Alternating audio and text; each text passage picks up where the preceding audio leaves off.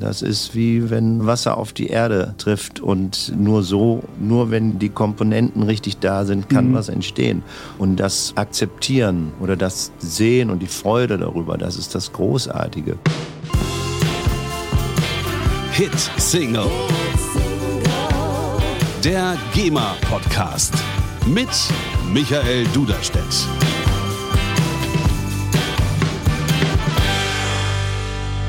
Hallo und herzlich willkommen zu einer neuen Folge vom GEMA Podcast Hitsingle. Der Podcast über Musik und kreatives Schaffen. Perfekt aufgehoben in der Kategorie Musikinterview. Denn gemeinsam mit meinen Gästen spreche ich darüber, wie sie wurden, wer und was sie sind. Was waren die ersten Berührungspunkte mit Musik? Was sind die Quellen der Inspiration? Und wie werden aus Ideen, Geschichten und Emotionen Lieder? Und mein Gast heute im Studio am Flughafen Tempelhof, und darüber freue ich mich besonders, ist Stefan Stoppock.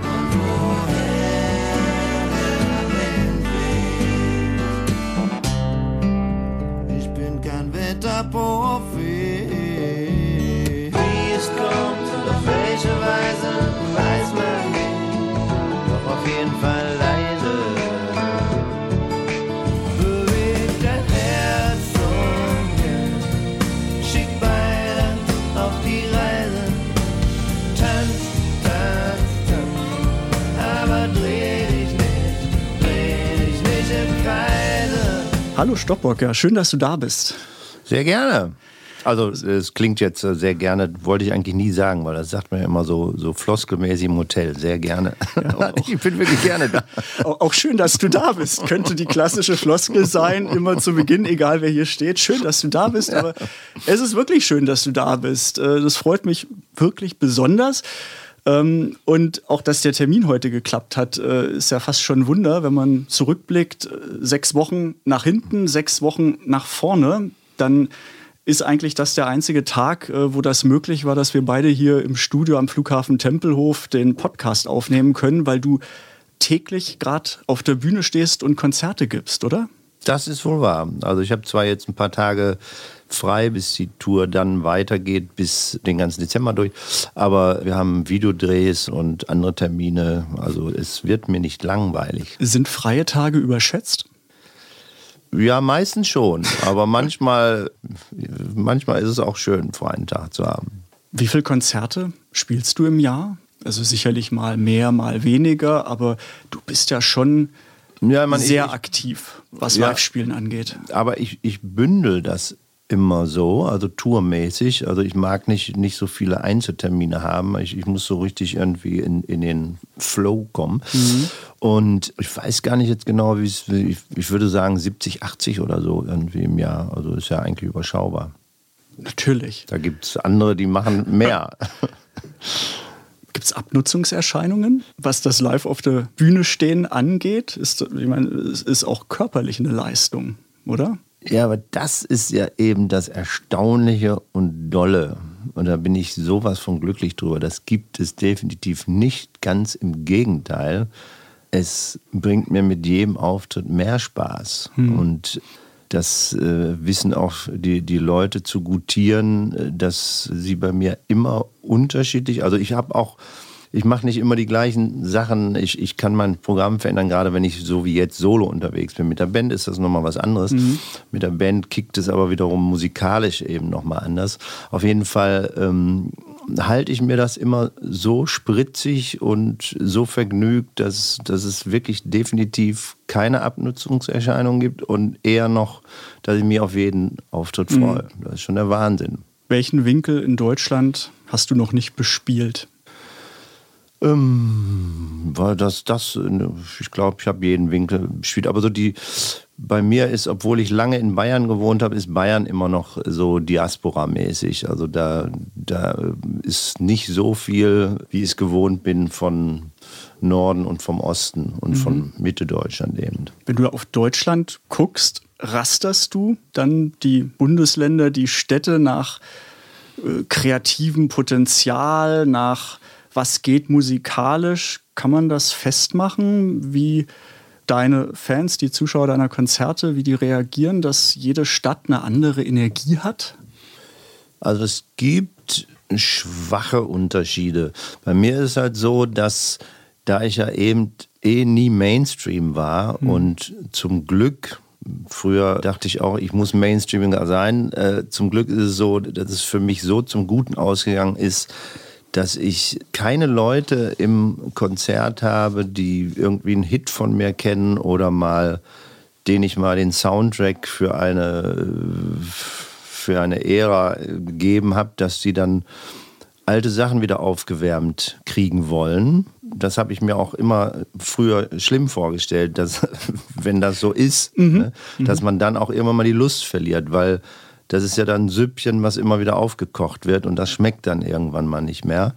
Und bei mir ist es so, dass ich eben spezielle Leute habe, die, die es nicht unbedingt nötig haben, dem Massengeschmack nachzugehen und das Spezielle suchen. Und die sind natürlich in, in ihrer Form überall in jedem Landstrich gleich speziell und äh, das schätze ich eben dann auch an diesen Leuten und die reagieren viel offener und haben es nicht so nötig in so einer Masse so zu reagieren, weiß nicht und von daher sind die Unterschiede nicht so groß in den, in den Ländern. Mhm. Über dein kreatives Also Schaffen, deine Musik möchte ich noch ganz ausführlich mit dir reden. Aber nochmal der Aspekt, du bist viel unterwegs, du hast so ziemlich jede Stadt Deutschlands äh, gesehen. Was bedeutet Heimat für dich in dem Kontext?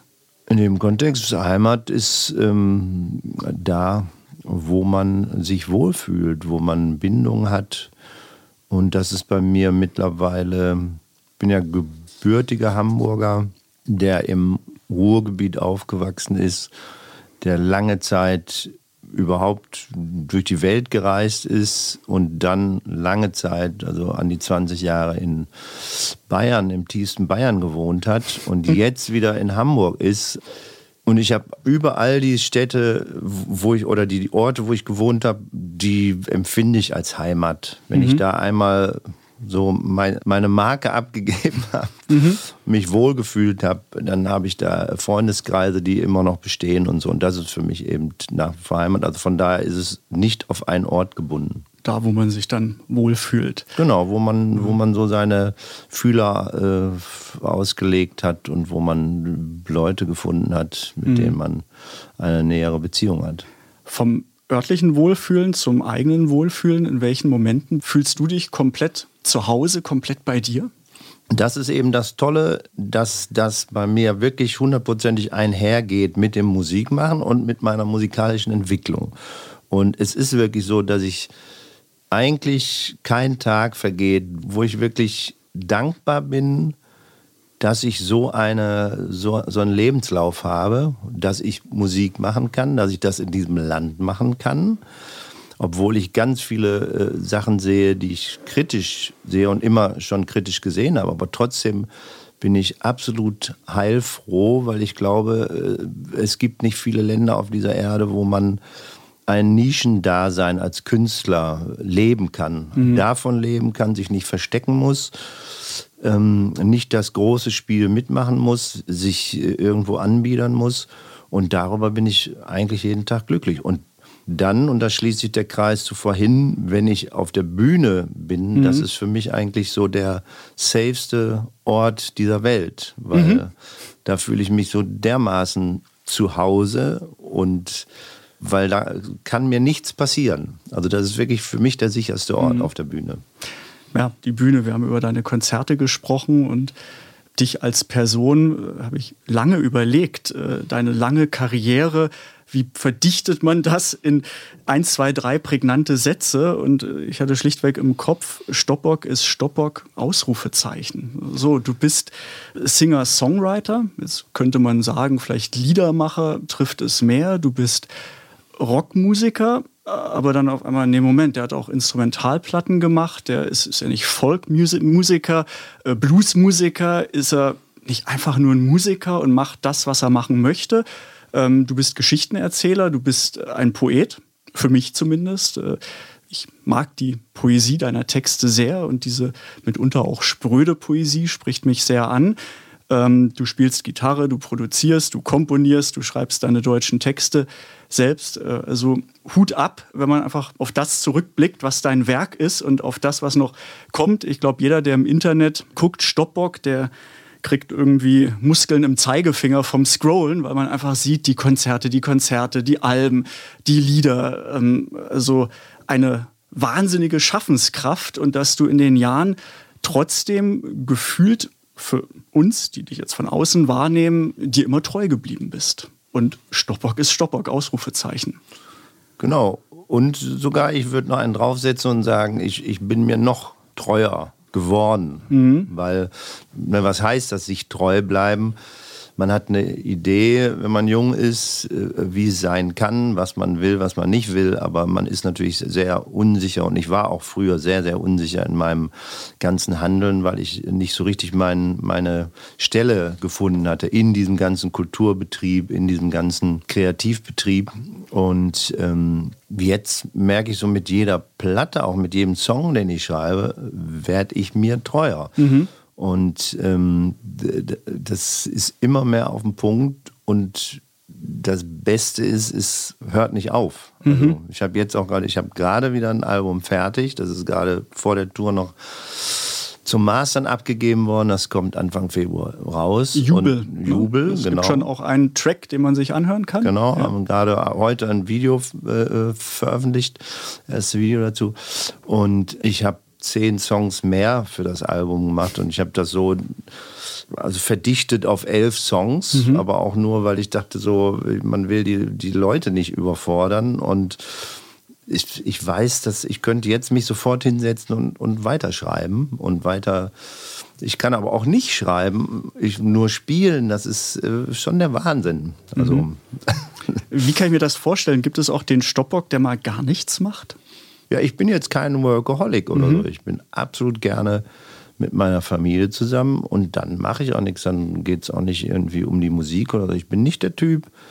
Vielleicht, äh, das macht es den Eindruck, aber ähm, ich bin nicht der Typ, der zu Hause nur, wo es nur um Musik gehen muss. Ich, ich übe auch ganz wenig. Ich spiele ganz wenig, viel zu wenig Gitarre zu Hause. Mhm. Ich brauche immer wenn ich auf Tour bin, ein paar Konzerte, bis ich wieder reinkomme und meine Finger wieder flutschig, flutschig sind. Weil ich habe selber mir ein paar, äh, paar Eier ins Nest gelegt, wo ich eigentlich, die es erfordern würden, regelmäßig zu üben. Also mhm. ein Stück wie Learning by Burning, das ist einfach so flink auf der Gitarre. Und wenn ich das zwei, drei Monate nicht spiele und nichts in der Art, dann habe ich Schwierigkeiten, das selber wieder herzustellen. Okay. So, ne? mhm. Und zu Hause übe ich eben nicht und, und es, ich finde es auch nicht, mein, mein Leben zu Hause ist eigentlich das Privatleben, äh, hat nicht permanent mit Musik zu tun. Mhm. Jetzt im Februar kommt das neue Album raus. Bist du und wirst immer ein Albumtyp sein? Ich hatte jetzt auch im Podcast mit jüngeren Künstlern gesprochen, die natürlich sehr genau beobachten, wie die aktuelle Entwicklung ist und sehen, dass der Trend ein Stück weit weg vom Album geht zum Releasen von einzelnen Tracks. Jetzt hast du ja vorhin schon gesagt, du bist immer deinen Weg gegangen und sicherlich abseits vom Mainstream. Dann würde ich mal unterstellen, gehört auch das dazu, dass es für dich weiterhin Alben gibt und nicht irgendwann, ich hau jetzt ein paar Tracks raus. Oder wie, wie, wie stehst naja. du dem gegenüber? Ja, also es ist äh, mir sehr wichtig, ich versuche das nicht in Worte zu fassen, was mir dabei einfällt, äh, warum dem so ist. Also ich glaube, und das ist schade, dass es ein bisschen verloren geht. Also wenn sich das so verdichtet auf einen Song mhm. oder so, das, und das empfand ich früher schon immer so und das ist ja noch extremer geworden.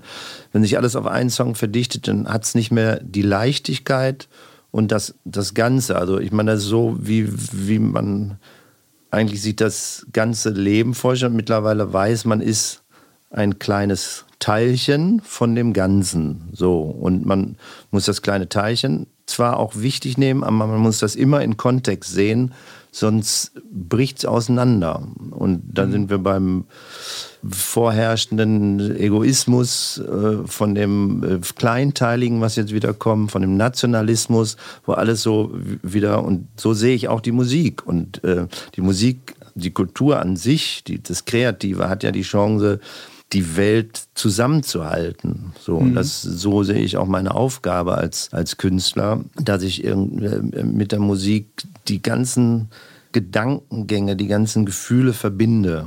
Und das kann man nicht mit einem Song. Und wenn man so eine Phase hat und schreibt, dann gehört das alles dazu und dann kann man sich auch nicht auf eine Sache ja, darauf konzentrieren. Ich habe jetzt zum Beispiel beim äh, neuen Album einen Song, wo ich auch lange überlegt habe, ob ich den machen soll, weil der schon sehr heftig ist. Der heißt Lass sie rein und es geht um die Flüchtlingsproblematik und ich singe da drin, lass sie alle rein, lass sie alle rein.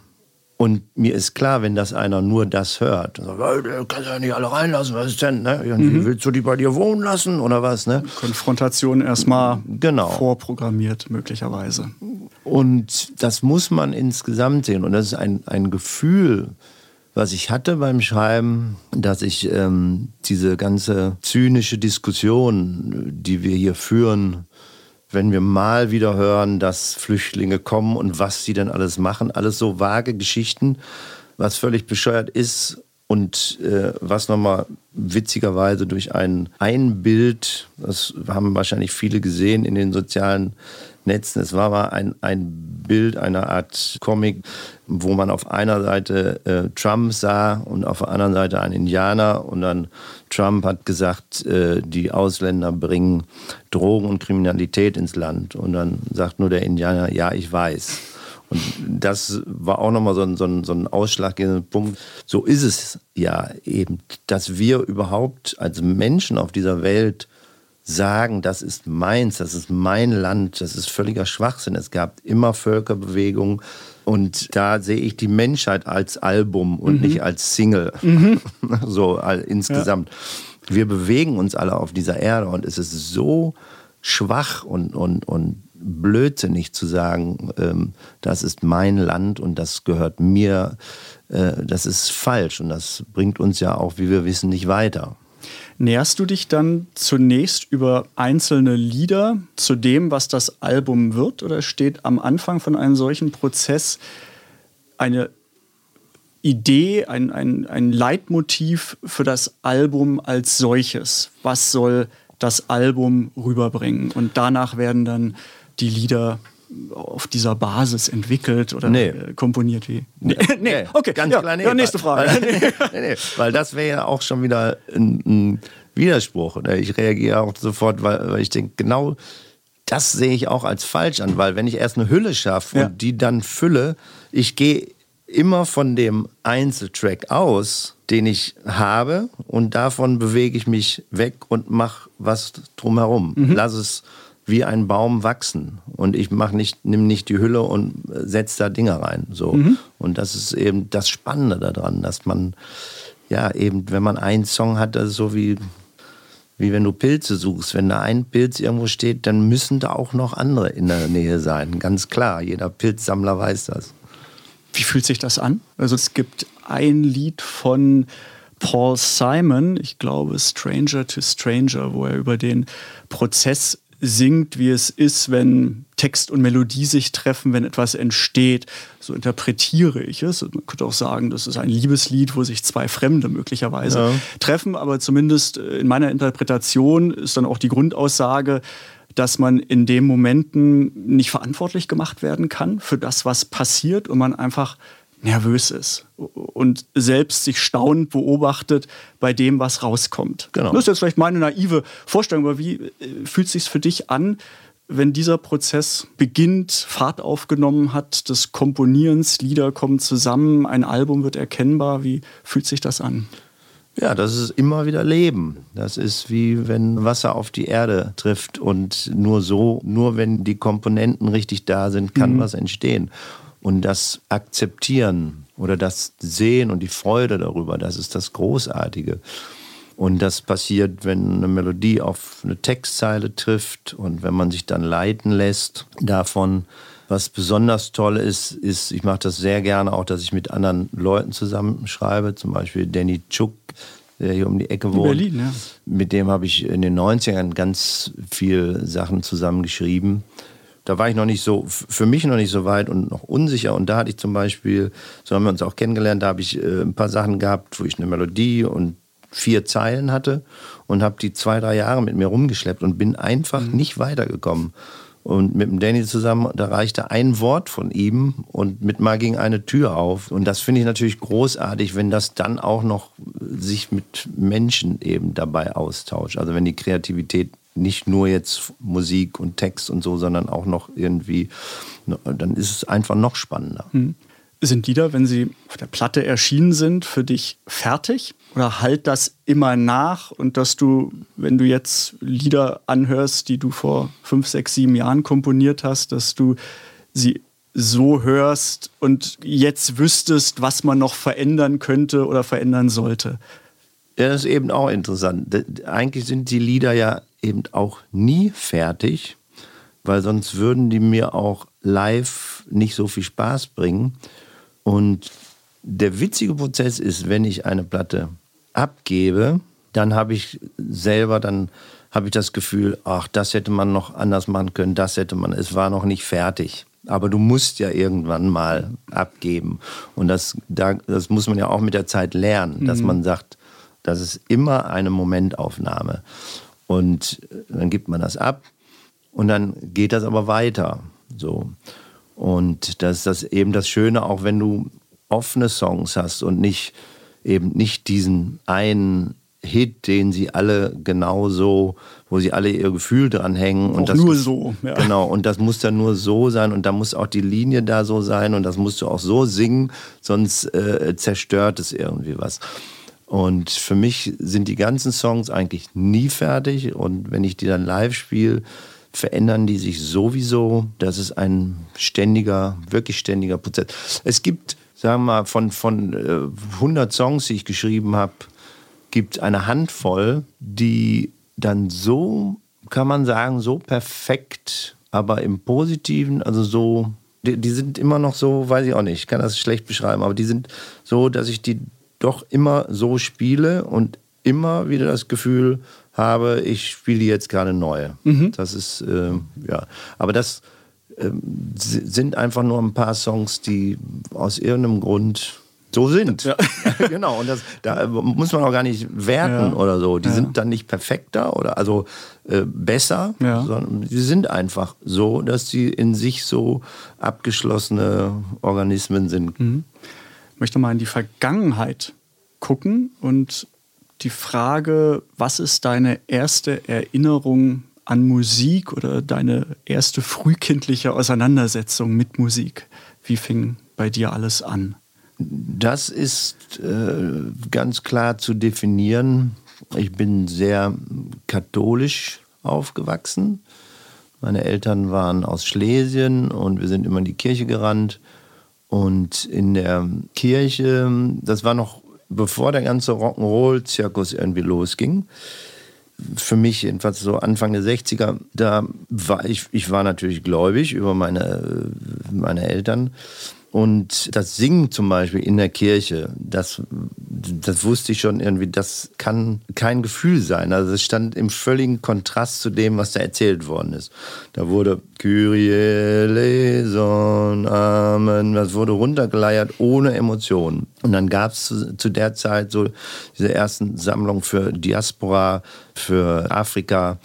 Und dann schleppte einer eine afrikanische Messe an, Missa Luba, wo mhm wirklich eine ganze afrikanische Gemeinde, ähm, die Sachen, die ich kannte, Sanctus, Kyrialesen, diese ganzen Litaneien, haben die dann gesungen mit ihrem Gefühl, mit ihrem Rhythmus. Da habe ich erst einmal, äh, da dachte ich, wer muss jetzt wem helfen? Wir müssen denen helfen, die müssen uns helfen, damit mhm. wir auch so ein Gefühl entwickeln können. Da war das erste Mal für mich so klar, das ist ein ganz anderer Film und das fehlt uns komplett sowieso die ganze Nachkriegszeit, die ganze Kriegszeit, die, die unsere ganze Kultur zerstört hat. Auf jeden Fall ähm, war das für mich das Eindrucksvollste, wo ich gemerkt habe, das ist Rhythmus, das ist Seele und drunter darf man es einfach nicht machen. Mhm. Und wann war der Punkt erreicht, wo das fasziniert sein von der Musik, von dem, was Rhythmus und Freude beim Musizieren alles rüberbringen? Äh, dass du es aufgenommen hast und selber Musik machen wolltest? Hast du ein Instrument dann gelernt?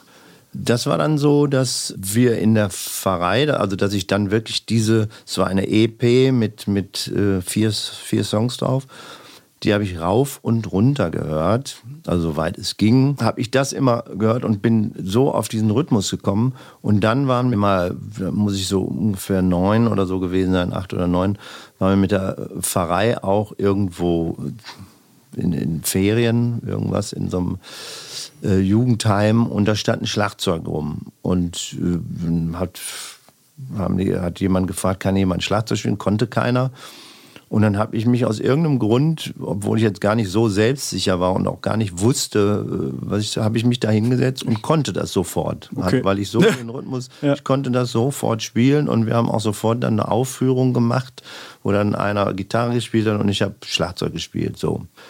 Und es war dann aber, wo ich wieder nach Hause gekommen bin, überhaupt nicht bei uns jetzt zu Hause nicht dran zu denken, Schlagzeug zu kriegen. Oder also, wo wir haben in einem Raum gewohnt mit der ganzen Familie, so wirklich. Und was wiederum auch, da könnte ich jetzt, ich will es nicht zu kompliziert machen, aber könnte ich jetzt einen Schwenk machen. Zu dem, was du vorhin gefragt hast, wann ich glücklich bin oder, oder äh, Bei dir was dazu ja. f- Mhm. bei mir bin. Ich bin so dankbar dafür, dass ich so mit in, in einfachen Verhältnissen aufgewachsen bin, dass ich, dass das so über mein ganzes Leben trägt, dass ich mich freue, in einem Haus zu wohnen, dass ich mich freue, einen Garten zu haben. Da freue ich mich jeden Tag drüber. Das ist für mich nicht selbstverständlich und wird auch nie was selbstverständlich sein. Ich werde auch jederzeit darauf verzichten können, weil das nicht zu meinem Leben unbedingt dazugehören muss. Aber ich genieße es mehr, glaube ich, als andere, die damit groß geworden sind. Und da wären wir wieder bei der gesamtgesellschaftlichen Entwicklung, wo viele ja Schwierigkeiten haben, weil sie einfach zu viel haben und, und sich dadurch eben äh, verlieren, weil sie zu viele Möglichkeiten haben. Auch als Musiker, die, ich kenne so viele Musiker, dann sind wir jetzt wieder beim Schlagzeug. Das muss, muss der Hörer mitmachen, dass äh, die Die Komplexität, Schleife, die, kriegen alle mit, definitiv. Doch. weil ähm, sind wir wieder beim Schlagzeug. Ich Ja. kenne so viele, äh, oder habe ich in den letzten 20, 30 Jahren, wo das dann natürlich äh, mehr bei den Eltern war, ach Kind, lern noch ein Instrument und so. Und ähm, ich kenne so viele, die frühzeitig ein Schlagzeug gekriegt haben oder einen Synthesizer oder irgendwas. Dann haben die darauf rumgemacht und hatten das zur Verfügung, aber haben kein Herzblut entwickelt, weil das war einfach so da und hat denen irgendwie, ja, wie, wie irgendein anderes Spielzeug auch. Und für mich war das schon ausschlaggebend, dass ich wusste, da ist irgendwas und da kommst du jetzt nicht so einfach dran. So. Und ich konnte mir kein Schlagzeug wünschen, das war völlig aussichtslos. Und dann habe ich mir halt eine Gitarre gewünscht und die habe ich aber auch nicht kriegen können, weil eben das Geld dafür nicht da war. Und dann ist das Entscheidende für mich passiert, was bis heute auch ja einfach mein Gefühl prägt, ist, dass äh, als ich zwölf Jahre alt war, ist mein Vater gestorben. Das war sehr, sehr dramatisch. Und äh, ich konnte mich eigentlich überhaupt nicht beruhigen. Also es hat mich so dermaßen aus, aus den Socken gehauen und, und meine ganze Sicherheit genommen. Und meine Mutter wollte mich irgendwie beruhigen, weil sie, sie wusste eigentlich nicht, was sie machen soll. Und hat dann wirklich jeden äh, Pfennig zusammengekratzt und mir dann eine Gitarre gekauft. Irgendwie im Kaufhaus so ein billiges Teil. Aber dann hatte ich meine Gitarre und war so dermaßen glücklich. Aber gleichzeitig, und das ist mir erst Jahre später klar geworden, hatte ich natürlich in mir diesen Konflikt, dass ich sagte, dafür muss jetzt mein Vater sterben, dass ich meinen großen, größten Wunsch erfüllt kriege. Und das hat, glaube ich, dazu geführt, dass ich bis heute eine unglaubliche Verantwortung spüre zu dem Musikmachen, dass ich eben nichts konstruiere, nur um Geld damit zu verdienen, um über die GEMA an die Tantieme zu kommen, sondern das interessiert mich absolut nicht. Ich, ich muss immer ehrlich und echt in dem sein, was ich mache. Verpflichtung Genau. der, der Kunst mal- ja, gegenüber. genau. War Gitarre dasselbe Phänomen wie beim Schlagzeug? Äh, sechs Seiten in die Hand nehmen und los geht's? Na, da müsste, muss ich natürlich schon so ein bisschen eher üben. da hatte ich äh, das Glück, ja, das war ein bisschen schwieriger, aber, aber es gi- ging mir auch eigentlich leicht von der Hand. Und ich hatte äh, einen, oder den habe ich ja immer noch, einen größeren Bruder, vier Jahre älter, der natürlich auch so ein bisschen dann die Vaterrolle übernommen hatte. Und der war gnadenlos, dafür hatte ich ihn damals gehasst, dafür danke ich ihm aber heute. Der hat, wenn ich die ersten Barré-Griffe hatte, und ich weiß genau, wie ich mal äh, von, von The Who I'm Free gespielt habe, dum dum dum dum dum dum dum dum dum, ähm, und war ganz stolz, dass ich das konnte. Dann hat er einfach nur gesagt, hör dir nur mal das Original an, das klingt ja gar nicht so, ne? Lass stecken, ja. Weil dann, äh, ne? weil ich konnte dann natürlich die Griffe schon greifen, aber der Rhythmus stimmte noch nicht und so. Und der hat mich dann immer auf den Pott gesetzt und hat gesagt, nee, das ist noch nicht so. Also das Original klingt anders.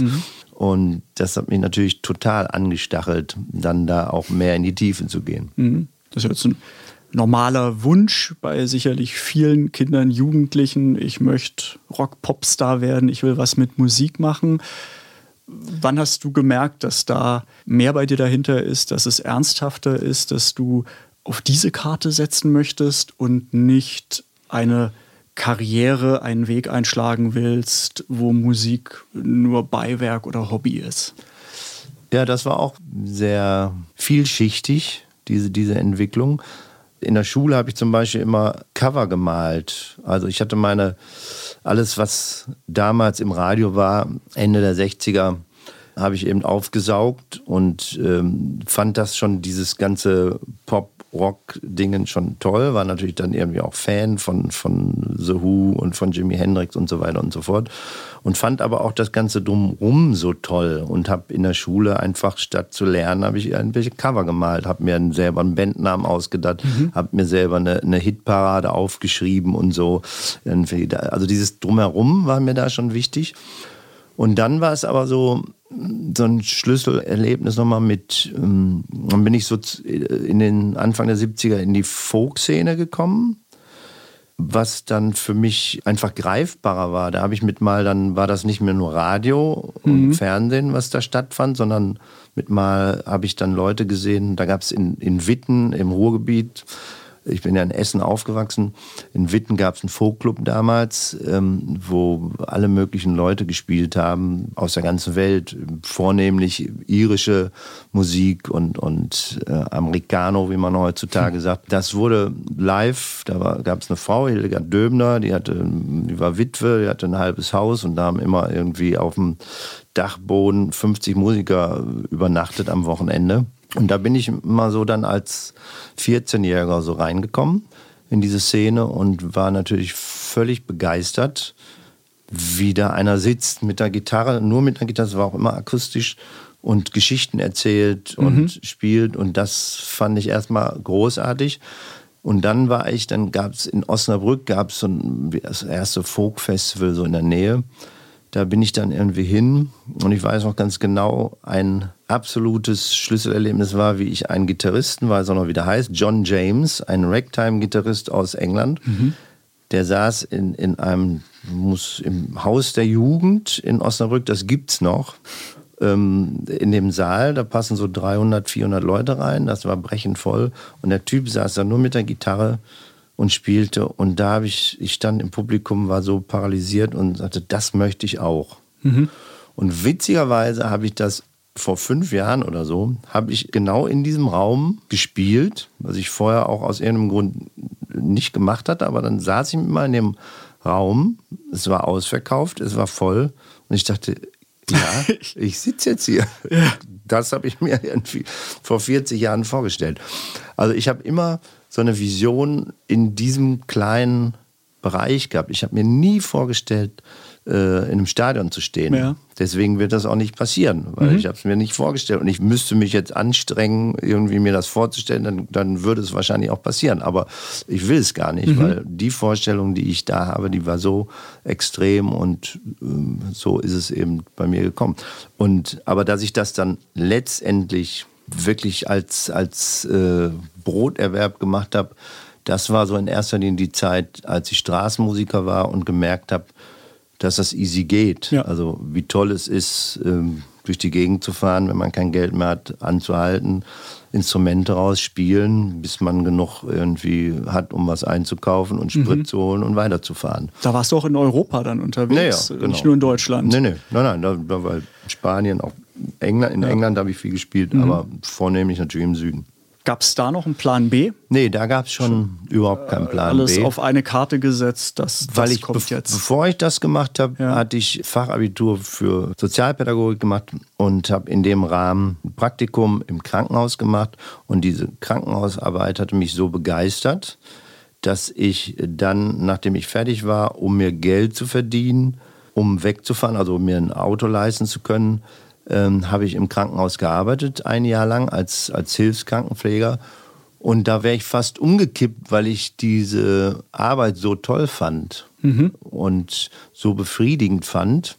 Bin da aber dann doch am Ende auch wiederum an die Grenze dieses Systems gekommen, dass da ich gemerkt habe, wenn ich in diesem System äh, was bewirken will und, und meine Leidenschaft behalten will, dann das trägt mich nicht mein Leben lang als Krankenpfleger, weil das wird zu schlecht bezahlt. Man hat viel zu wenig zu sagen. Da müsste ich irgendwie äh, durch die Instanzen zum Chefarzt irgendwie werden, um was und und das war mir alles irgendwie zu viel und da war klar irgendwie da bietet mir die Musik wirklich äh, sofort und schneller mehr, weil auf der anderen Seite war ich auch immer faul.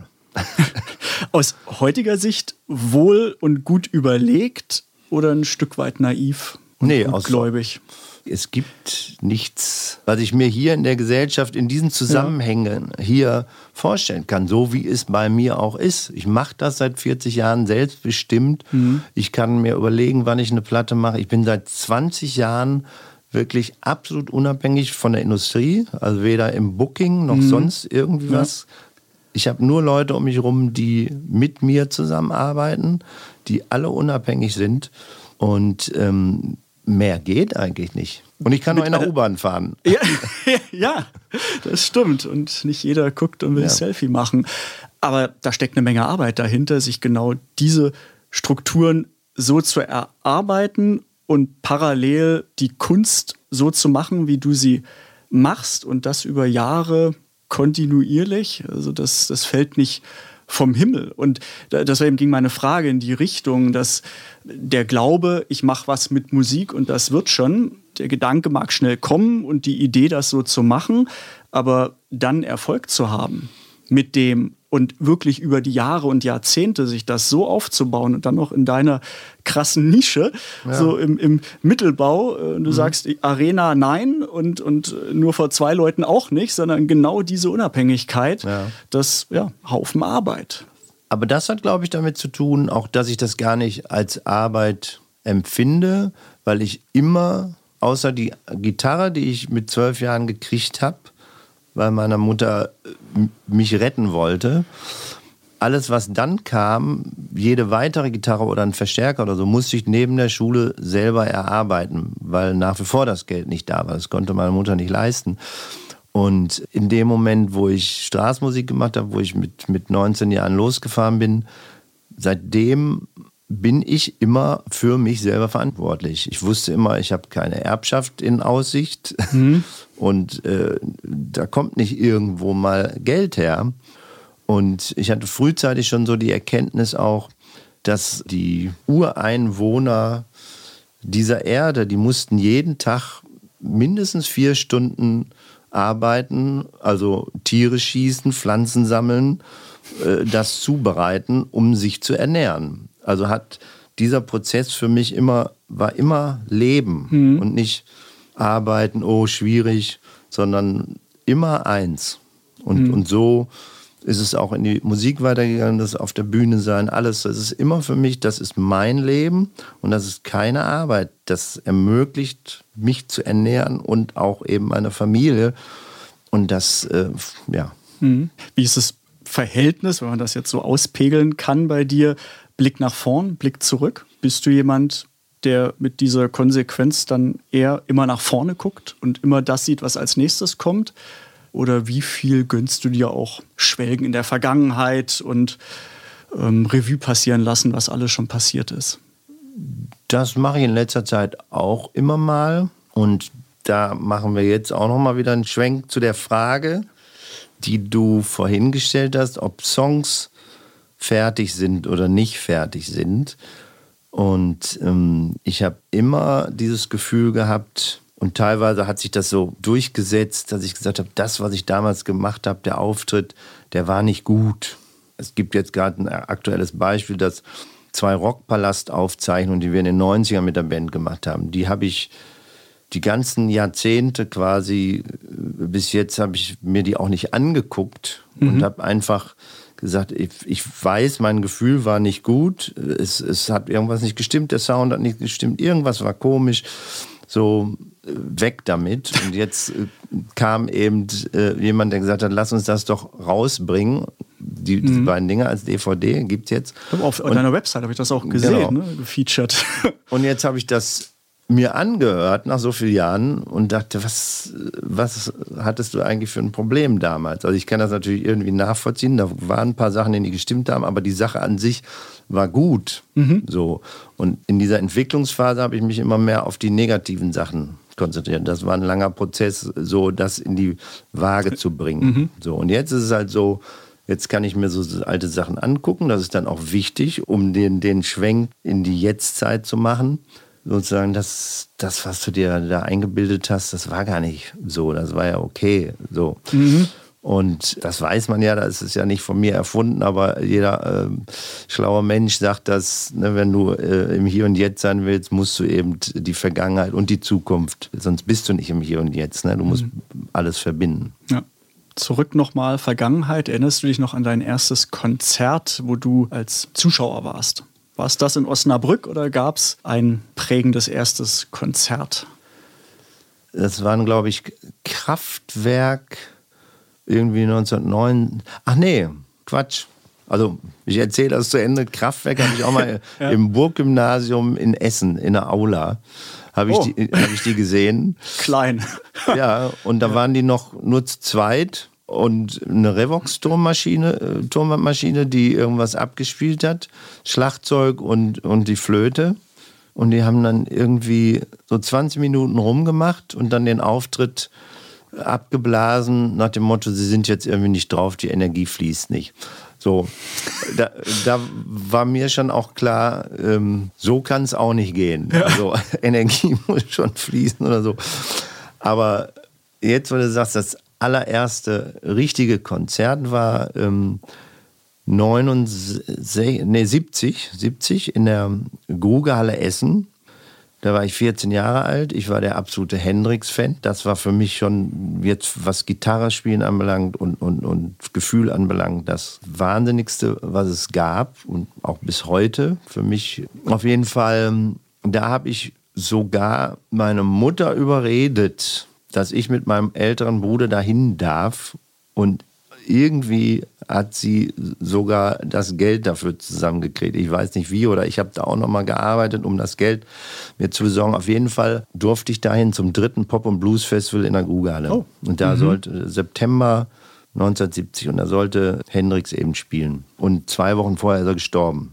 So, und das war für mich auch so, dass ich- was ist los? Ne? Ja, ja. Ich bin dann trotzdem zu dem Konzert hin und das war dann das erste Mal, dass ich so ein großes Festival, da weiß ich zum Beispiel jetzt, weil das auch gerade durch die Presse ging, weil ja Ginger Baker gestorben war oder gestorben ist vor kurzem und der hatte da mit Ginger Bakers Air Force gespielt und war so aggressiv, wie man es auch immer beschrieben hat. Aha, also der ja. ist wirklich, da hat einer was im Publikum gerufen, da ist er von der Bühne runter Mhm. Ins Publikum und hat dem auf die Fresse gehauen. Also das, und das sind so Sachen, wo die kannte ich nicht. Irgendwie. Interessanten Methoden hier.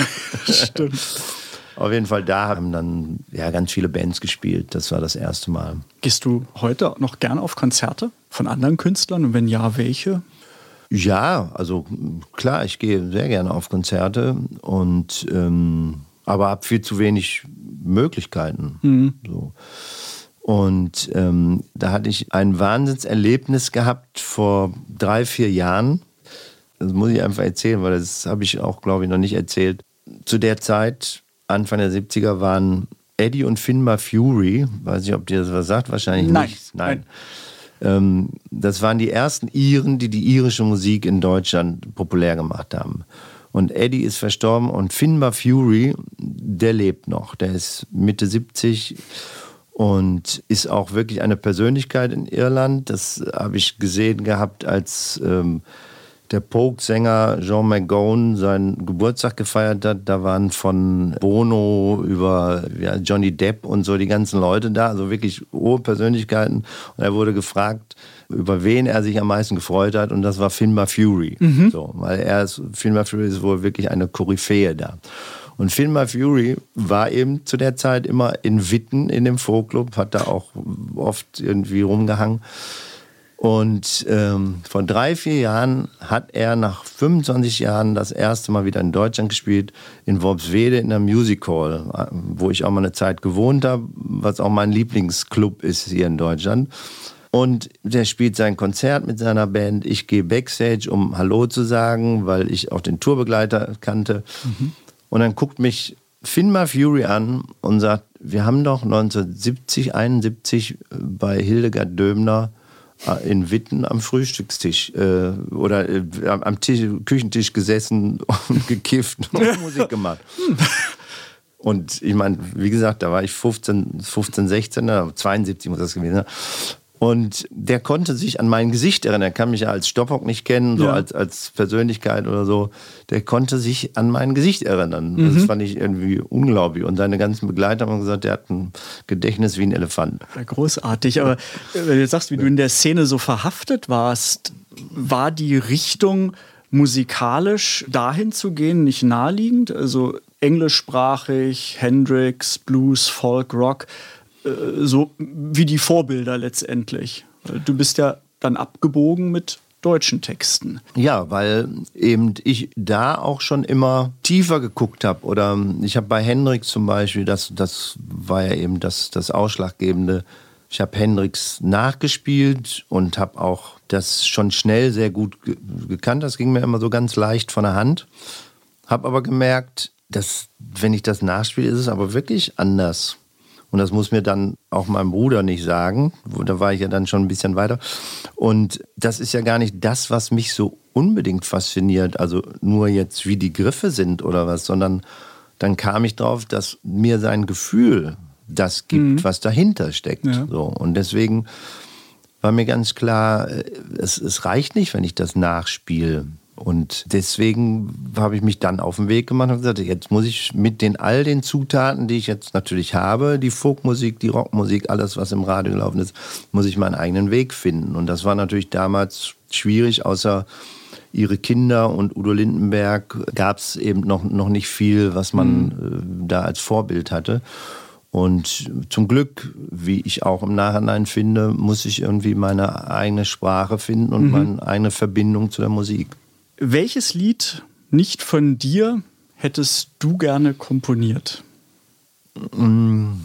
Also mir fällt eins ein, was ich, ähm, weil ich gerade den Namen auch gesagt habe, John McGowan, The Pokes, die haben Fairy Tale in New York. Das ist zum Beispiel ein, ein Song, der mich äh, bis heute einfach absolut umhaut. Aber die Frage ist nicht richtig beantwortet, weil ich denke trotzdem nicht, ich hätte das gerne komponiert. Einfach ja klar. Aber es, es gefällt einfach- dir so, es dass du mir so sagst, gut, wow. Genau. Ähm, weil wahrscheinlich nicht jeder gleich das Lied im Ohr hat, würde ich sagen, wir hören mal ganz kurz rein, wie Fairy Tale in New York klingt, um zu verstehen, warum es Ja. wirklich eine großartige Nummer ist und was sich daran so flasht. Insofern Fairy Tale in New York. You're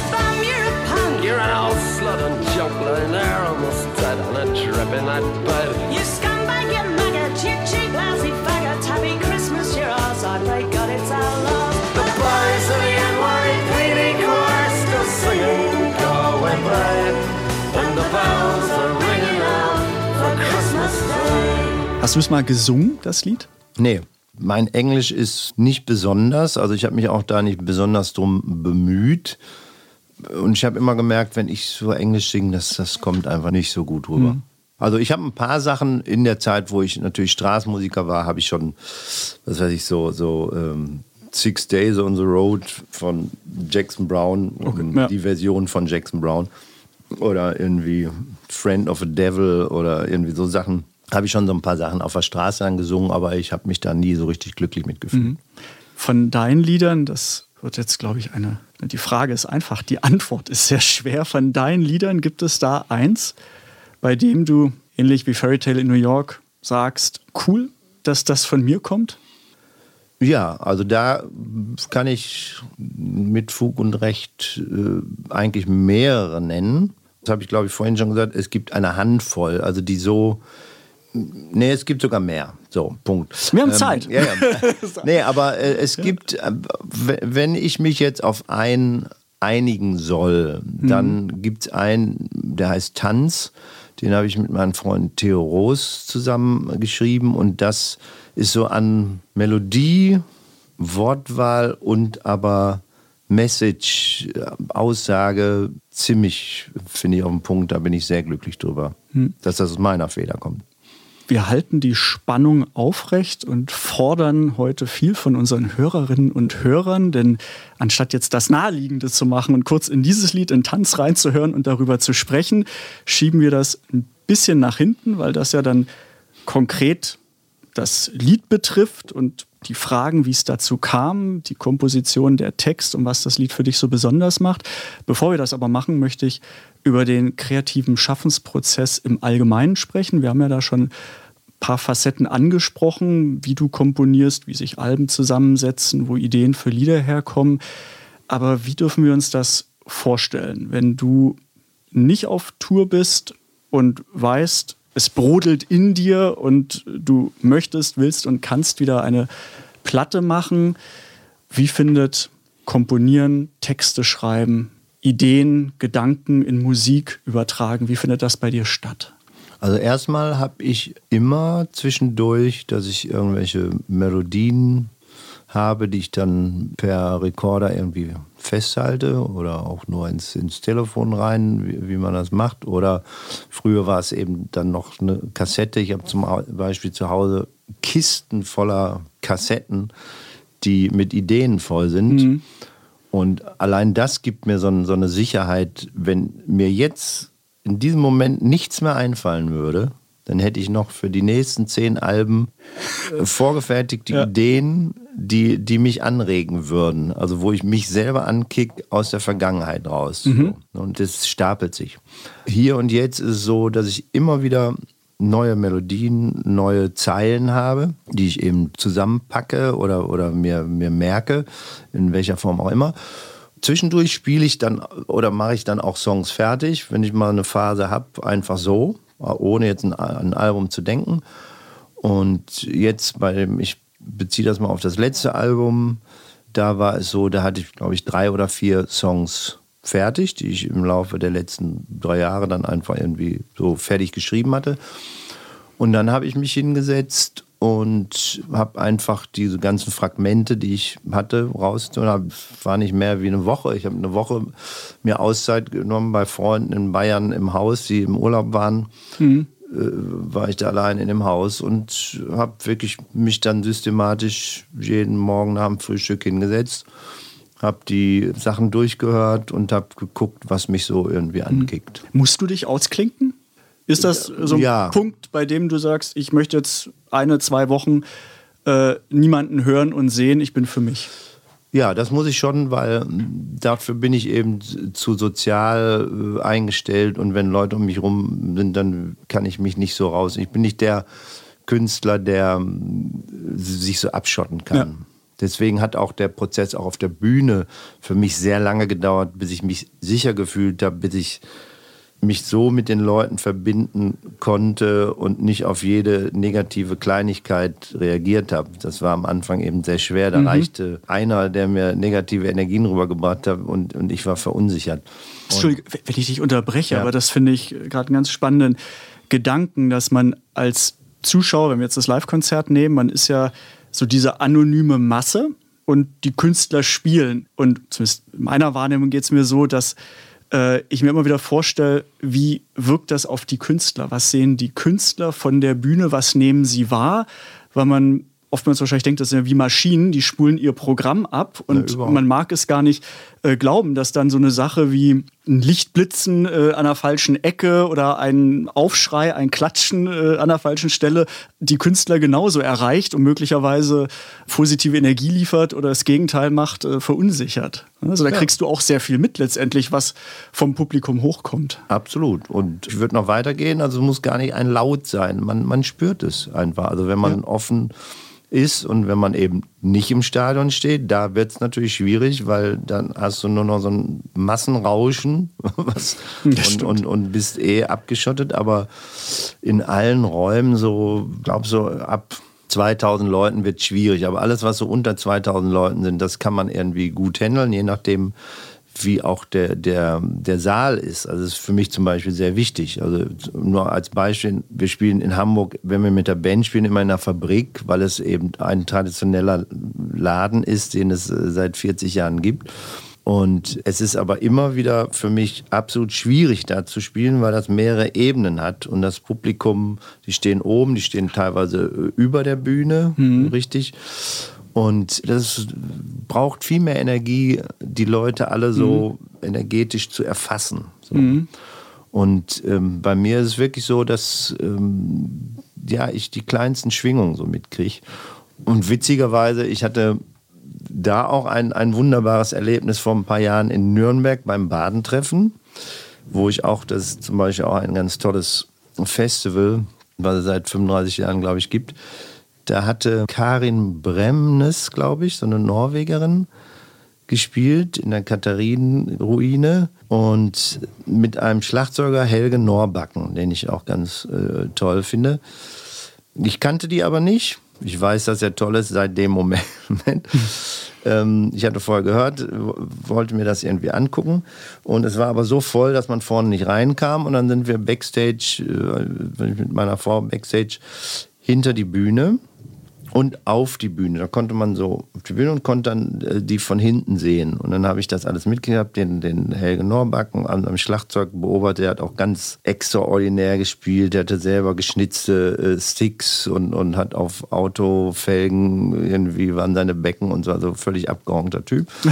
So, und wir haben aber keinen Kontakt aufgenommen und bevor die von der Bühne runtergegangen sind, äh, haben wir uns wieder verzogen, um da den Backstage-Bereich frei zu machen.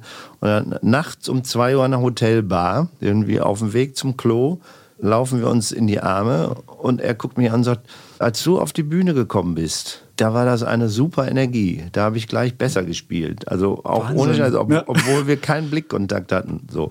Also, was ich damit sagen will, ich bin nicht der einzige Künstler, der dem sehr wichtig ist, was und, und der das spürt, was. Ich hatte das bei abgeht. einem Kongress, da meinte ein Komponist, der bei einer Panel-Diskussion äh, mitmachen sollte, kam rein, meinte, ah, die Bühne geht ja nach Süden. In meiner Vorstellung ging die nach Norden. Da muss ich mich jetzt erstmal mit auseinandersetzen. Ja. Verrückt, ja, aber ist ja. Ja. so. Wenn du Vorstellungen hast, wie du gesagt hast, da sind die Leute über dir, vor dir, hinter dir, also überall. Ähm, wie ist es in der Vorstellung, wie ist es in der Praxis und welche Schwingungen nimmt man auf und wann gibt es einem positive Energie und wann wird es eine Herausforderung? Ich hatte dich aber gemeinerweise unterbrochen, als du noch allein in Bayern warst dich ausgeklingt hast, Lieder geschrieben hast, also auf die Frage, wie geht Komponieren, Songwriting bei dir, der Abgeschiedenheit. Nochmal da zurück, was sind dann Quellen der Inspiration? Du hast gesagt, du hast deinen Fundus, wo sehr viel drinsteckt, aber was sind im täglichen Inspirationsquellen? Kann man sagen, ein guter Song lauert an jeder Straßenecke und man muss nur mit offenen Augen durchs Leben gehen? Ja, aber ich meine, das sowieso. Die Themen liegen auf der Straße. Aber ich lasse mich zum Beispiel auch sehr gerne, und das ist ganz simpel, über schon vorhandene Sachen auch inspirieren. Und äh, da kommt mir zugute, dass zum Beispiel mein Englisch nicht so gut ist, dass ich jeden englischen Songtext verstehe. Und dann kriege ich manchmal nur Zeilen mit, die mich dann antören. Und dann spinne ich mir meine eigene Geschichte daraus. Also dann ist es kein, keine Übersetzung, sondern ist nur eine Zeile. Zum Beispiel ähm, ein Song, den ich schon Anfang der 90er gemacht habe, Ärger, du kannst mir nie anschmieren. Das war ganz klar Raikuda, Trouble, You Can't Fool Me. Und ich habe aber nicht weiter gehorcht, was er irgendwie im Speziellen da singt. Für mich war dann nur auf Deutsch Ärger, du kannst mir nicht anschmieren. Und ich habe dann meine eigene Geschichte gemacht. So. Also ganz oft höre ich irgendwelche Dinger, die ich dann auch falsch übersetze oder irgendwie was. So. Was ist bei dir als erstes da? Die Musik? Sind es Akkordfolgen, Melodien und dann der Text? Oder ist es oftmals, dass du einen ganzen Liedtext im Kopf hast und da jetzt die passende Musik finden musst? Das ist meist, wirklich geht das so einher, so zusammen. Und dass man irgendwie eine Zeile hat und daraus ergibt sich ein gewisser Rhythmus. Und das ist aber immer schon das, was ich mir auch, also was ich auch so ein bisschen bemängel an vieler Musik, die ähm, im Deutschen auch heute noch gemacht wird, wo wo nur versucht wird, irgendwie so ein Klischee zu erfüllen oder wo in meinen Augen zu viel Kopf ist und zu wenig Gefühl, wo man versucht, irgendwelche Bilder zu kreieren, um die Leute anzusprechen, ein gewisses Publikum vor Augen hat, ne, was man ansprechen will. Und das finde ich eigentlich schade, weil die, die Kraft der Musik liegt für mich in dem Gefühl, wo sich eine Zeile entwickelt, die nicht durchdacht ist. Also ich, ich bin auch wirklich Verfechter von äh, Songs, wo man nicht die Zahlen nochmal umdreht und äh, sagt, jetzt finde ich vielleicht noch eine bessere oder so. Sondern wenn die in einem Guss rauskommen, dann muss man das auch akzeptieren. Der erste Wurf. Der erste Wurf ähm, und auch in der Unfertigkeit. Und das hatten wir auch schon Ja, vorhin ja, ja. irgendwie die, dass man, das hat aber auch gedauert bei mir, aber dass man sagt, das ist aber letztendlich, man kann es nicht erklären, aber die Stärke in diesem Gefühl, was rauskam in Verbindung mit der Melodie, das ist das, was, was kickt und was, was die Leute anspricht. Da sind wir natürlich in Deutschland so diese Denker-Geschichte, ne? da haben wir eben Schwierigkeiten und ich glaube, da kommt mir zugute auch, dass ich viel diese irische Musik gehört habe und, und auch diese, die Iren hatten das schon, was ich immer faszinierend fand, die konnten schmutzige Witze erzählen und konnten im, im nächsten Moment ein herzzerreißendes Liebeslied singen und das war kein Bruch. Ja. Ne, das war, die haben dich trotzdem mitgenommen. Und dann haben sie wieder ein Sauflied gesungen und so. Ne? Und das war nicht ein Bogen. Wenn das Gefühl stimmt, glaube ich, dann ist, ist man viel, kann man viel mehr machen.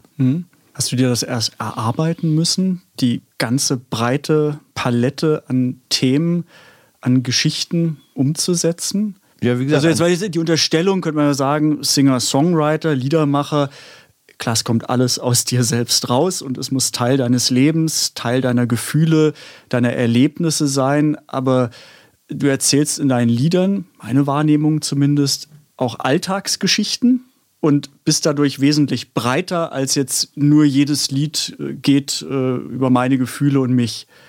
Ist das eine Geschichte, die sich entwickeln muss, die man lernen muss, dass man nicht nur über sein eigenes Empfinden und sich selbst schreibt, sondern den Mut hat, andere Geschichten aufzunehmen und sie dann in seinen eigenen Liedern zu erzählen? Na, ich meine, ich habe eigentlich nie so wirklich über mich geschrieben, aus mir raus, als aus meinen Erlebnissen, die ich tagtäglich gesehen habe. Ich bin das immer musikalisch, gefühlsmäßig angegangen. So, Punkt.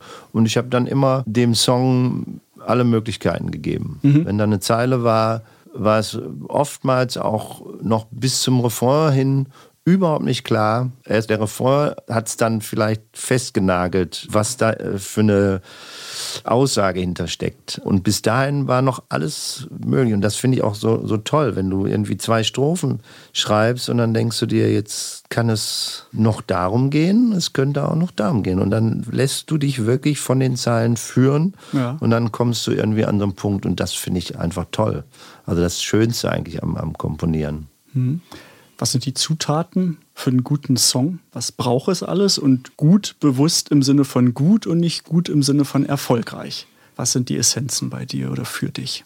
genau dieses Gefühl. Also, dass man genau sich natürlich vorausgesetzt, man hat die erste gute Zeile, man hat eine catchy Melodie, die man zusammenwebt, dass man es schafft, konzentriert zu bleiben. Auch in dem Gefühl, aber nicht dem Kopf, sondern in dem Gefühl zu bleiben. Und das dann möglichst schnell so durchzieht. Ich habe zum Beispiel dazu, meine Lieblingsgeschichte ist vor vier oder fünf Jahren, zum Album Popschutz. Da habe ich in Worpswede gerade gewohnt und äh, war auf einem Konzert von einer afrikanischen Band Akustik Afrika. Drei afrikanische Frauen mit äh, drei Typen und die waren so unfassbar genial, dass mich das so geflutet hat mit, äh, mit Gefühl und Energie. Und dann bin ich ziemlich angetrunken um drei Uhr ins Bett gefallen, war todmüde. Und dann fiel mir die Zeile, äh, wir pilgern mit unserem Müll nach La Compostela ein. So. Wie naheliegend. Ja, hat nichts damit zu tun, nichts. Mir fehlt diese Zeile ein. Und dann dachte ich noch, aber ich will jetzt aber schlafen. So, ich, ich, ich will jetzt nichts von oben empfangen. Und dann dachte ich aber, nee, komm, die Zeile, die hast du morgen vergessen, die schreibst du dir auf. Licht an, aufgeschrieben, jetzt aber bitte schlafen. Todmüde. Dann die erste Zeile von der Strophe. Ach, komm, jetzt. Egal, um es kurz zu machen, Ende vom Lied war, dass ich bis morgens um 11 Uhr oder so kein Auge zugedrückt habe, aber den kompletten Song geschrieben habe. Aus dieser Emotion raus. Und der Song hat nichts mit dem, was ich da gehört habe, thematisch zu tun, Ja. sondern hat mir nur diese Energie geschickt. Und das finde ich einfach so das Schönste. Kommt dann einfach. Du hast vorhin gesagt, dass du für das neue Album noch zehn weitere Lieder hast, die es nicht auf das Album geschafft haben, sondern andere Titel. Was ist da der Gradmesser für 20 Lieder? Und ich verabschiede mich in Anführungszeichen von den 10, die kommen jetzt nicht aufs Album. Werden die beim übernächsten Album wieder recycelt, aufbereitet Genau. und neu gemacht? Oder ist das dann bei dir eine sehr große Schublade, in der viele Schätze schlummern? Ja, also ich habe eine Riesenschublade, wo ganz viele Schätze schlummern. Und das hat meistens mit den Themen zu tun. Ich versuche natürlich irgendwie halbwegs die Themen zu mischen, so wie ich mir das vorstelle, dass ein Album eben durchzuhören ist und wo man nicht irgendwie vier Songs hat, die das gleiche behandeln, obwohl es so sein kann. Ganz früher dachte ich noch, du, wenn du ein Thema behandelt hast, dann kannst du dazu nicht noch einen Song schreiben. Dann wurde mir so klar, ich meine, Liebessongs gibt's eine Million und du kannst immer wieder einen neuen kreieren, der das gleiche Thema hat. Und so sehe ich das auch in den anderen schwierigeren Themen oder differenzierteren Themen eben, dass man mehrere Songs schreiben kann und die immer wieder von einer anderen Ecke kommen und so. Aber das versuche ich dann auf dem Album jetzt nicht so zu bündeln, sondern eben so ein bisschen Unterschiede zu machen. Und manchmal ist es auch so, dass sich das dann doch nicht so hundertprozentig anfühlt und man dann beim nächsten Album nochmal die Melodie ändert oder sowas. Irgendwie So Kleinigkeiten. Wer in deinem Umfeld sind die Ersten, die neue Ideen, neue Lieder hören dürfen und ihre Meinung dazu sagen dürfen? Das ist meine Familie. Gefürchtet oder nicht gefürchtet, wenn ein Feedback kommt? Ja, ich bin schon so ein bisschen, also mit Kritik, so gerade wenn man noch so in der Phase ist, kann ich schwer umgehen, weil, also nicht, weil ich mit Kritik nicht umgehen kann, aber weil man natürlich in so einem Gefühl ist. Und wenn man zu früh aus dem Gefühl rausgezogen wird, weil da schon einer sagt, das ist aber nicht gut, dann sage ich natürlich, aber es ist jetzt mein Gefühl und da möchte ich jetzt überhaupt nicht irgendwie was Negatives hören. Also eigentlich möchte ich nicht frühzeitig meine Sachen irgendwie jemandem präsentieren, aber das bleibt natürlich zu Hause nicht aus, dass dann die Familie das hört und dann sagt jemand was. Aber das versucht dann meist so erstmal so anders zu lösen. Ich habe aber witzigerweise jetzt beim letzten Album, da bin ich auch sehr, sehr dankbar. Da hatte ich den ersten Track auch vom Album Verjubeln. Da hatte ich, das habe ich der Familie vorgespielt. Und das hatte ich auch schon aufgenommen, genau. Also der Refrain ging, wir sind die Pain in the Airs für den schönen Planet, ein Wunder, dass er sich immer noch dreht. Das war so das, was ich hatte. Alles war fertig. Und dann sagt eigentlich äh, unser kleiner Sohn mit elf Jahren, der Refrain muss aber länger. Der Refrain ist zu kurz. Und ich dachte, was, was will er mir hier erzählen? Der Refrain ist zu kurz. Und dann habe ich nochmal äh, drüber nachgedacht und dann kam ich eigentlich, und das ist, wenn er das nicht gesagt hätte, wäre der Song nur halb so viel wert gewesen. Dann habe ich mich nochmal dann hingesetzt, entgegen meiner Art, Sachen nochmal irgendwie zu durchforsten und immer so mit dem Blick, äh, der erste Wurf ist es. Dann habe ich mich aber wirklich nochmal hingesetzt und dann habe ich, jetzt heißt es, wir, also Pain in the Airs für den schönen Planet, Wir waren hochintelligent, trotzdem tiefschürfend blöd, haben alles vergeigt, was nur irgendwie geht. Ein Wunder, dass die Erde sich noch dreht. Also sowas kann auch entstehen. Das lasse ich auch zu. Das, wenn sich der Sohn meldet. Aber das Pain in the Ass hat er nicht angesprochen, oder? nee, nee, nee, Okay. nee, das fand er natürlich gut. Tanz, hast du gesagt, ist eins der Lieder, ähm, bei dem du dich besonders darüber freust, dass es von dir kommt. Und da hören wir jetzt einfach mal rein, wie Tanz klingt. Die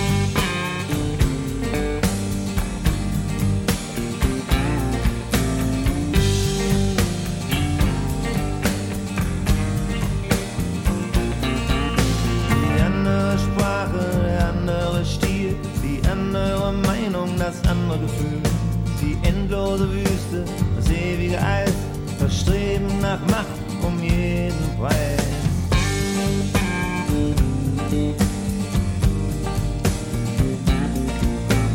Alles hat mindestens zwei Seiten, auf ein Erfolg kommt tausend Pleiten. Du machst auf gut und suchst nach Wärme, du bist nah dran. Doch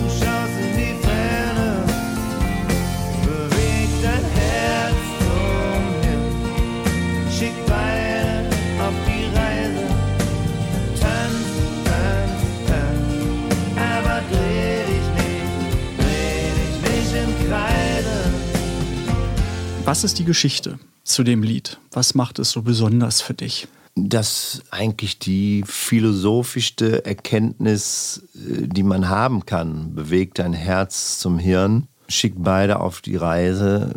Das ist ja das Besondere, dass es kein Widerspruch ist. Tanz, Tanz, Tanz, aber dreh dich nicht im Kreise. Und Tanz ist ja im Kreise drehen, aber nicht eng sein dabei. Und dieser Doppelsinn, wo es eigentlich auch melodiös im, im Sechsachtel so abgeht und trotzdem, das beinhaltet einfach alles. Das ist, finde ich, äh, großartig. Welche Rolle spielt der Groove bei dir? Also Ganz- würde mal die Antwort sagen, sehr viel, Ja, weil ja. wenn man dich hört, äh, da ist einfach sehr viel Groove, sehr unterschiedliche Rhythmen, Tempi, alles mit dabei. Aber da kommt sehr viel auch bei dem Lied über den Rhythmus, was einen ja förmlich in den Band zieht.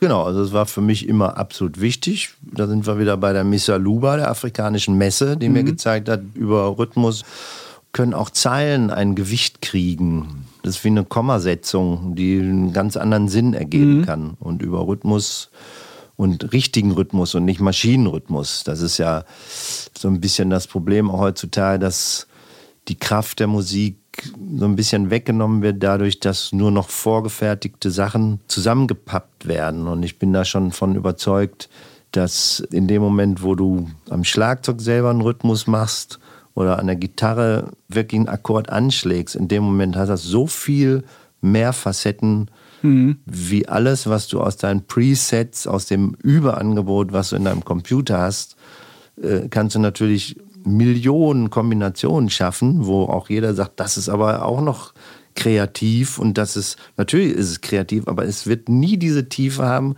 weil das trotzdem alles nur Einzelteile sind, die schon vorgefertigt sind. Und das hat für mich wieder so was Intellektuelles und nimmt der Musik die eigentliche Kraft und kann die Leute auch natürlich auch erreichen, aber nur bis zum gewissen Punkt, also nicht, nicht wirklich tief. Da kommt dann auch so eine alte Gitarre mit, weiß nicht, noch Gafferband irgendwie rumgeklebt, einen ganz anderen Stellenwert. Man sagt so eben, ja, die hat gelebt. Das ist nicht nur Attitüde, dass ich hier mit einer abgerockten Gitarre spiele, sondern das ist Leben, das ist Musik.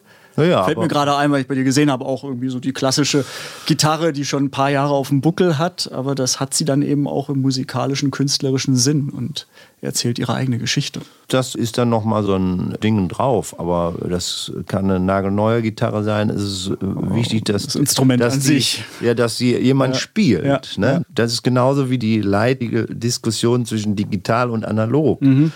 Manche sagen dann, ja, wärmerer Klang und so beim Analogen. Ich, ich habe zu Hause noch eine 24-Spur-Maschine, wo ich drauf aufnehme. Ich nehme aber auch digital auf. Das ist, eher- also ich bin jetzt kein Freak, der sagt, oh, das muss unbedingt. Nur jedes Mal, wenn ich das vergleiche, wenn ich mal dann auf Band wieder aufnehme, dann merke ich, es hat einfach eine ganz andere Dynamik. Und das ist einfach der Schlüssel. Ist, du hast so viel Abstufung, wie du im Digitalen einfach auch mit den besten Rechnern nicht hinkriegst. Ja. Weil letztendlich sind es nur Einsen und Nullen und die werden zusammengepappt. So. Und das ist der große Unterschied. Und das ist bei der anderen Technik was anderes. Und wenn du die Technik dann noch verlässt, wenn du dann jemanden vor dir sitzen hast mit einem Instrument und der spielt, der kann eine ganz andere Dynamik und dich emotional ganz anders erreichen, ganz klar. Nochmal zurück zu Tanz. Erinnerst du dich noch an die Emotion, die da war, als du das Lied geschrieben hast? Was führte dazu zum Entstehungsprozess? Ja, ich kann mich dran erinnern. Ich habe mit Theo, meinem Freund Theo Roos, der eigentlich kein Songschreiber ist, der beschäftigt sich ganz viel mit Philosophen. Der macht fürs Fernsehen gibt es ja diese philosophische Vitamine, der immer irgendwie die alten Philosophen in die Neuzeit transportiert und versucht, da Verbindungen herzustellen. Und das war einfach ein glücklicher Zustand. Ich habe nur zwei Songs mit ihm zusammen geschrieben.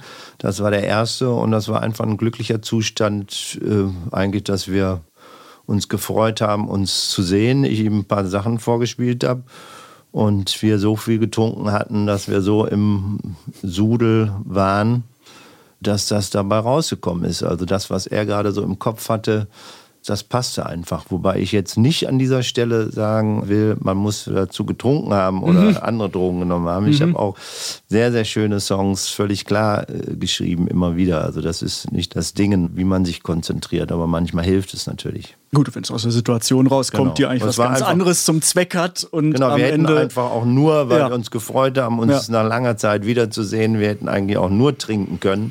Und glücklicherweise äh, kam dieses Baby dann noch Mhm. mit bei raus. Ups, und ist dann so, dass es Genau. heute äh, wert war, darüber zu sprechen. Ich habe aus dem Lied markante Wörter rausgeschrieben, ähm, wie man hört das in der kleinen Schüssel. Und inspiriert durch die Wörter noch ein paar Fragen. Ich würde dich bitten, einfach mal hier in den Topf, in die Schüssel zu greifen, wenn du magst, und die Wörter zu ziehen und dann noch mal einmal Frage-Antwort durchgehen. Äh, Also Fragen inspiriert durch das Lied Tanz. Hier steht jetzt berührt drauf. Berührt, ja. Ein Stück weit haben wir schon drüber gesprochen, aber was berührt dich? Jetzt nicht von deinen Liedern oder was du erlebst, sondern wenn du irgendwas siehst, was berührt dich, hat dich zuletzt berührt. Jede Form von Echtsein. Einfach das, ob es ein Gespräch ist, wo es nicht darum geht, nur eine Meinung zu verteidigen, wo man offen ist und wo man sich auf den Moment einlässt. Und das ist ja das, wenn wir über Musik reden, das, was die Musik möglich macht, was in der Malerei nicht so im Austausch stattfindet. In der Musik kann das im Austausch mit anderen Menschen stattfinden, wenn man immer bereit ist, jede Möglichkeit wieder neu zu sehen und sich auf eine Diskussion einlässt und offen ist. So, das ist das, was einen umhaut, also das, was mich umhaut. Reise. Reise. Wo fährst du hin, wenn du mal alles ausblenden willst, hinter dir lassen willst? Also ich fahre nach wie vor sehr gerne in meine alte Heimat nach Bayern, konkret die Ammersee-Gegend, wo ich äh, eben auch eine Zeit oder ziemlich lange gewohnt habe. Südtirol und so, Gardasee, diese ganze Kante, also das, das liebe ich. Was mich in den letzten Jahren am meisten geflasht hat, war eben meine Reise nach Indien, wo ich eben äh, sehr oft war in den letzten Jahren und da auch da haben wir ja noch gar nicht drüber geredet, was Musik anbelangt. Ähm, das war für mich eine sehr, sehr intensive Sache. Da habe ich drei Alben mit Musikern aufgenommen, wo ein ganz anderer Spirit herrscht, der mir aber auch überhaupt nicht fremd ist, wo ich sofort drauf einsteigen konnte. Das wiederum hängt damit zusammen, dass ich äh, in den 70ern eine Kassette von Ravi Shankar hatte und das auch rauf und runter gehört habe, ohne zu wissen, was das jetzt eigentlich alles bedeutet und diese vertrackten Rhythmen und so weiter. Und Indien war oder ist bis heute irgendwie, weil das so anders ist, riecht so anders. Und, und wenn du dann mit den Menschen noch vor Ort da Musik machst, das ergibt so eine Gefühlswelt, die ist fantastisch. Auch aus spirituellen Gründen? Ja, ja, also ich habe auch gemerkt, dass mir die Art und Weise ganz nahe liegt. Da sind zum Beispiel Sachen, die ich da mit den Musikern erlebe, wo ich mich hierfür in Deutschland eigentlich immer geschämt habe. Zum Beispiel, wenn ich ein Album gemacht habe und den Termin nicht eingehalten habe, der Abgabe, wo alle in meinem Umfeld gesagt haben, ne, das, ne, und die Promotion muss doch laufen und so weiter. Und ich aber gemerkt habe, ja, irgendwie möchte ich bis zuletzt gucken, was sich da noch tut. So. Und das ist zum Beispiel, das habe ich dann in Indien gesehen, dass die das automatisch so in sich haben und äh, es nicht als Makel ist, Abgabetermin nicht einzuhalten oder so. Die machen das wirklich so, dass sie bis zuletzt gucken, was empfangen wir da noch und was kommt da noch so. So wie die auch Auto fahren zum Beispiel. Das ist ja bei uns in Deutschland, da können wir noch so Werbung machen fürs Reißverschlussverfahren, aber die meisten in Deutschland haben irgendwie Angst. Ja. Genau, die haben Angst irgendwie, dass sie nicht reingelassen werden oder so. Ne? Und in Indien fahren irgendwie zehn Spuren in einer großen Stadt auf eine zu, hupen, aber nicht um sich irgendwie auf den Set, sondern nicht, nur um sich bemerkbar zu machen und reihen sich dann einfach ungebremst am Ende ein. Und so, ganz einfach. Und dieses bis zum Schluss einfach gucken, was passiert. Und das hat was mit Selbstvertrauen und so zu tun irgendwie. Das fand ich schon sehr faszinierend. Und wenn wir bei Reisen sind, die, dieses Jahr war ich mit meiner Frau auf Bali, was ich auch sehr anders als in Indien, aber unglaubliche energetische Insel, also was, wo ganz viel abging. Weitermachen wir. Ja, hier, wenn ne? du Lust hast. Ja, wir sind ja auch hier zeitlich schon. Ja. Äh, Hitsingle heißt äh, ab jetzt Maxi-Single. Bildschirm habe ich hier. Bildschirm. Bildschirm. Äh, Ja, im Sinne von Second Screen, das Handy in der Hand, soziale Netzwerke.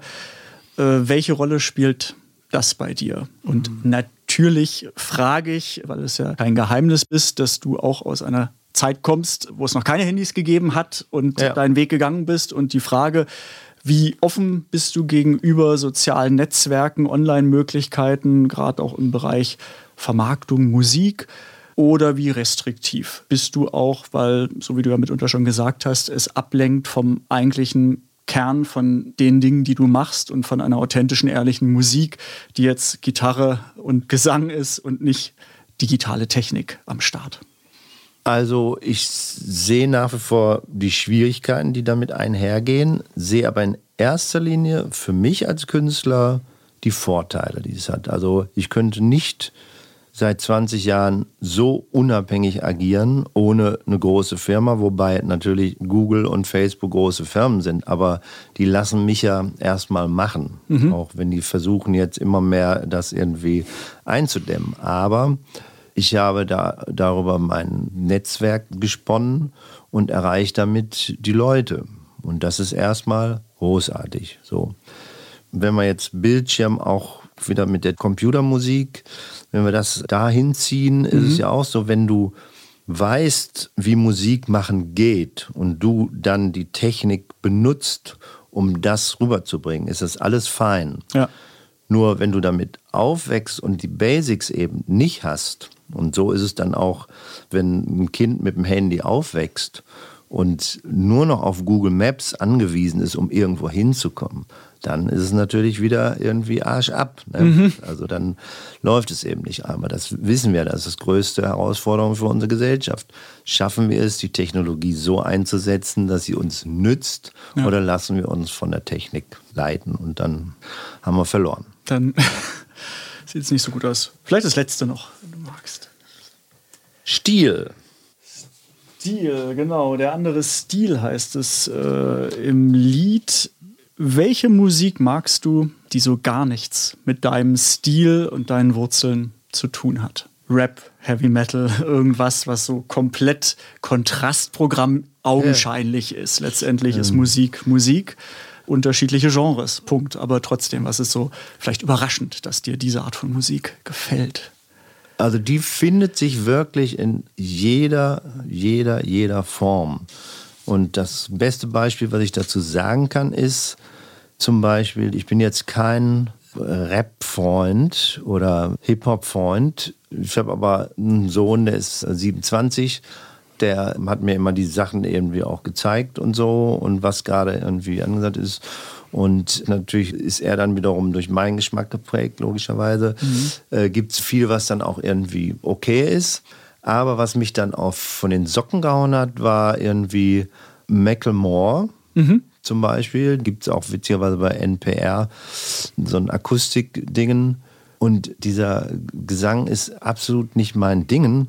Aber wenn ich den sehe, äh, erreicht mich die nackte Emotion. Erstmal, was er im Gegensatz zu den meisten drauf hat.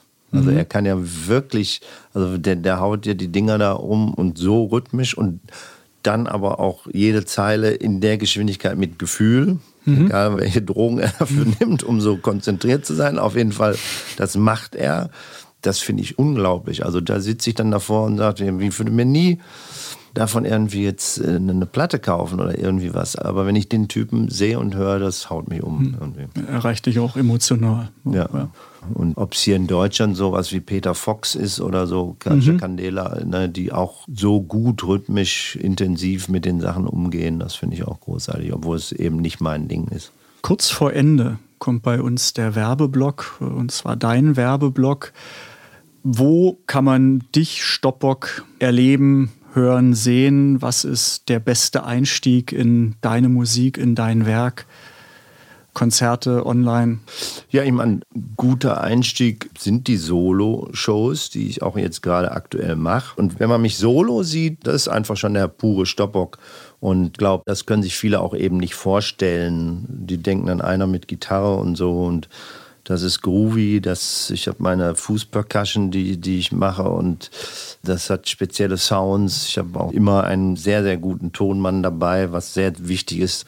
Und da arbeiten wir auch immer mit Analogtechnik im Live-Bereich. Gerade da stört mich auch zum Beispiel die Digitaltechnik, weil die einfach nie so richtig das rüberbringt, was auf der Bühne da passiert. Und das ist soundmäßig irgendwie gut und man kriegt so natürlich mehr von meiner Person mit. Und ich kann schon sagen, dass das neue Album Jubel auch, ja, das ist schon sehr speziell. Also, weil da arbeite ich zum Beispiel auch viel mit neuen Techniken oder so. Das ist jetzt nicht so ein pures Album, wie wir davor die beiden Alben gemacht haben, wo wir wirklich mit der Band im Studio gespielt haben, wo du mehr dieses Bandding hast. Jeder Song ist irgendwie anders und hat andere Techniken. Und das ist schon sehr Stoppock aktuell. Hm? Wo informiert man sich da am besten? Ist es Facebook, Instagram, stopbock.de, online? Was? Es gibt immer noch die klassische stoppock.de Seite, natürlich. Aber es ist schon so, dass äh, Facebook jetzt für meine Generation eigentlich das immer noch gerade das beste Mittel ist, aber man kann bei YouTube sich durchforsten. Da gibt es natürlich auch viel Schrott von komischen Auftritten oder von komischen Aufnahmen oder so. Da muss man mal irgendwie gucken, aber bei YouTube kriegt man eben auch schon eine Menge mit. Und kann ich auch wirklich allen empfehlen, die uns gehört haben. Es ist ja sehr viel Gespräch und wenig Musik. So soll es natürlich in diesem Podcast auch sein. Und das Spannende, hoffe ich und denke ich, ist, wenn man vielleicht sogar über den Second Screen oder im Nachgang dann mal das, was wir oder das, worüber wir gesprochen haben, im Ohr nochmal reflektiert und einfach in deine Musik reinhört und guckt, wie sind die Lieder, welche Unterschiede gibt es, Akustik, Instrumental und einfach guckt, okay, was habe ich über die Person erfahren und wie hört sich die Musik möglicherweise ein Stück weit anders an, weil man einen anderen Zugang auch dazu möglicherweise hat. Ja, ja, ich glaube auch, das ist ja der Vorteil von so einer Sache, von so einem Podcast, dass du jetzt nicht unbedingt irgendwie die ganze Zeit irgendwie das in einem unbedingt durchhören musst, sondern einfach guckst, sagt der Künstler mir irgendwie was und, und was hat er dann, ne, wenn ich das äh, im Nachhinein dann gut finde, was hat er zu dem Thema gesagt und das nochmal nachhöre und da irgendwie nachblätter quasi, ne? Und für mich, da ticken wir zumindest ähnlich, ist es immer ein Stück weit dann die Sache, wie erreicht mich das emotional? Wie inspiriert mich das? Und jetzt ist klar, die, die uns hören, müssen nicht sofort losrennen und sagen, ich möchte auch Musik machen, ich möchte das so machen. Also jeder ist herzlich eingeladen, es so zu machen, aber einfach nur die Inspiration, die Emotion und zu gucken, was mache ich damit in meinem Leben? Wie bereichert mich das? Und dann können wir einen kleinen Haken ranmachen. Ja. Ähm, vielen, vielen Dank, Stoppock, für deine Zeit, für deine offene Art, meine vielen Fragen zu beantworten. Vielen, vielen Dank fürs Zuhören. Wenn es euch gefallen hat, das wird uns sehr freuen. Abonniert uns, liked uns, Daumen hoch, schreibt einen Kommentar unter den Podcast, je nachdem, auf welcher Plattform ihr das hört. Ähm, hört auch die anderen Episoden und vor allem hört ganz viel Stoppbock. Letzte Frage in der emotionalen Verfassung, in der du dich jetzt nach über anderthalb Stunden Gespräch befindest und der Podcast zu Ende geht, welches Lied sollten wir alle am besten hören, was diese Emotion verlängert? Das könnt ihr entscheiden. Ich sage eins von mir und die sind beide von der Inspiration, glaube ich, sind beide ähnlich. Entweder von mir Wetterprophet oder von John Martin May You Never. Das ist ein Song, der so ein bisschen auch die Basis für Wetterprophet gegeben hat, was die Art und Weise zu spielen auf der Gitarre und so anbelangt. Die beiden gebe ich euch zur Hand, könnt ihr wählen. Hit Single. Der GEMA Podcast mit Michael Duderstedt.